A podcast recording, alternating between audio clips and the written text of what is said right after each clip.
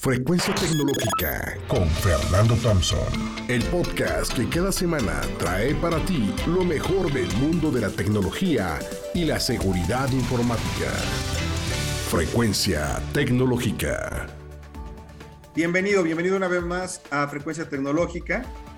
Vamos a continuar con el tren de herramientas que hemos venido utilizando para mejorar tu negocio y hoy te voy a dar tips de cómo crear un newsletter. Con el mundo dominado por las redes sociales, puedes caer en el error que sea el único canal a través del cual enfocas tu empresa para comunicarte con tus clientes, pero eso no debiera ser así. Las empresas que verdaderamente tienen éxito a largo plazo cuentan con diversos canales con los cuales pueden comunicarse con sus clientes y a pesar de que muchos no lo crean, el correo electrónico sigue siendo relevante. O sea, así lo es. Tu negocio debe tener un newsletter por dos razones principales. En el caso de las redes sociales, por más seguidores que tengas, tú nunca vas a poseer toda la información personal de, de las personas, ¿no? O sea, no lo vas a tener. Y la única manera de poder tener contacto es a través del propio correo electrónico. Al mismo tiempo, si tú realizas una publicación orgánica, en promedio, lo va a ver menos del 3%. No te desanimes, pero sí, solamente el 3% ve las publicaciones orgánicas. Y aunque tu publicación sea viral y se haga un éxito, es bien poco probable que la vea más del 40%. Por el contrario, un newsletter exitoso lo ven por lo menos el 30% de tus suscriptores. ¿Qué diferencia, no? O sea, un exitoso puede llegar entonces hasta el 70%. Entonces, para que tú tengas éxito en las campañas pagadas en tus redes sociales, es muy importante que puedas contar con un correo electrónico o un teléfono de tus posibles clientes para poder hacer campañas de remarketing. Dado este escenario, es muy importante que tu negocio incluya dentro de su estrategia digital un newsletter y que envíe a tus clientes potenciales de manera periódica información que les interese, que se suscriban, aunque no sean tus clientes, que sean prospectos.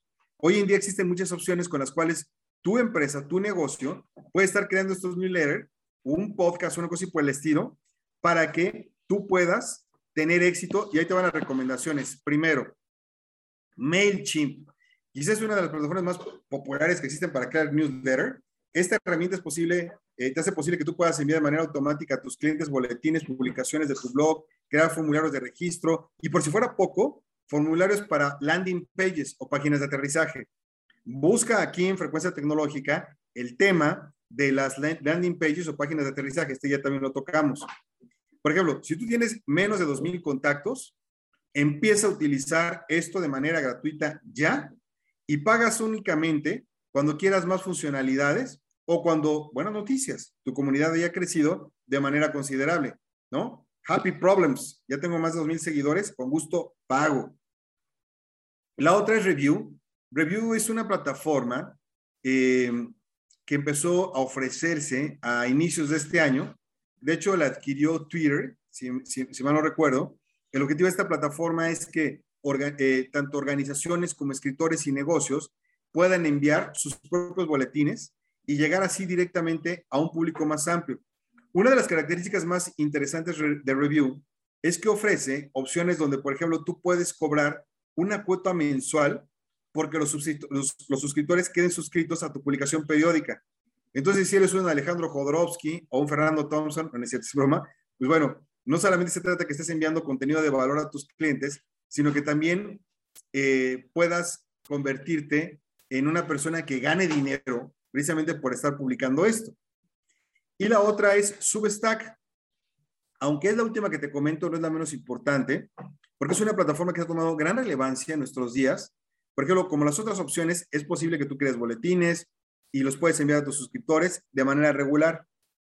Eh, Substack es igual que Review, porque te da la opción de tener varios tipos de suscriptores algunos que accedan, por ejemplo, a contenido gratuito, otros pagando. Sin embargo, la gran diferencia es que puedes tener una sola cuenta, en una sola cuenta, diferentes audiencias que inclusive pueden recibir contenido diferente, con lo cual haces menos esfuerzo y te vuelves más productiva, más productivo.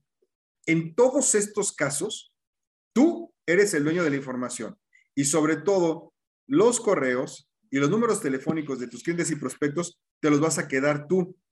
Entonces, si tú lo quisieras, tú podrías migrarlos a otra plataforma cuando te cambien las cosas en las redes sociales. O sea, es una ventaja que vas a tener adicional al tema de las redes sociales. O sea, imagínate que de repente perdieras todos tus seguidores de Facebook porque te cancelan la cuenta o te hackean la cuenta. Pasa con Instagram, pasa con Twitter. Aquí, la verdad, lo que tú vas a tener es esa información y tu negocio con una información y publicación periódica que va a darte grandes beneficios, sobre todo en el largo plazo y sobre todo si publicas cosas que le interese a la gente, que le soluciones sus problemas. Hasta aquí la cápsula de frecuencia tecnológica. Recuerda, por favor, compartirla con personas que tengan sus negocios que les interese o que no sepan de tecnología y quieran aprender. Aquí lo tienen de manera gratuita en la plataforma de podcast de Apple, así como también en Spotify. Nos escuchamos cada miércoles, todas las mañanas.